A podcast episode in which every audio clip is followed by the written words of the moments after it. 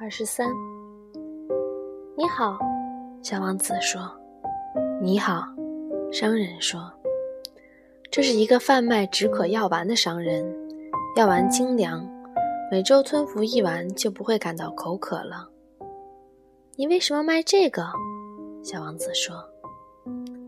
这可以节约出许多时间，商人说。专家们计算过，服用这种药丸每周可以节约时间五十三分钟。那么，用这五十三分钟干什么呢？想干什么就干什么，随便。小王子自言自语地说道：“我呀，要是我有五十三分钟可以支配，我就慢悠悠地朝一池清泉走去。”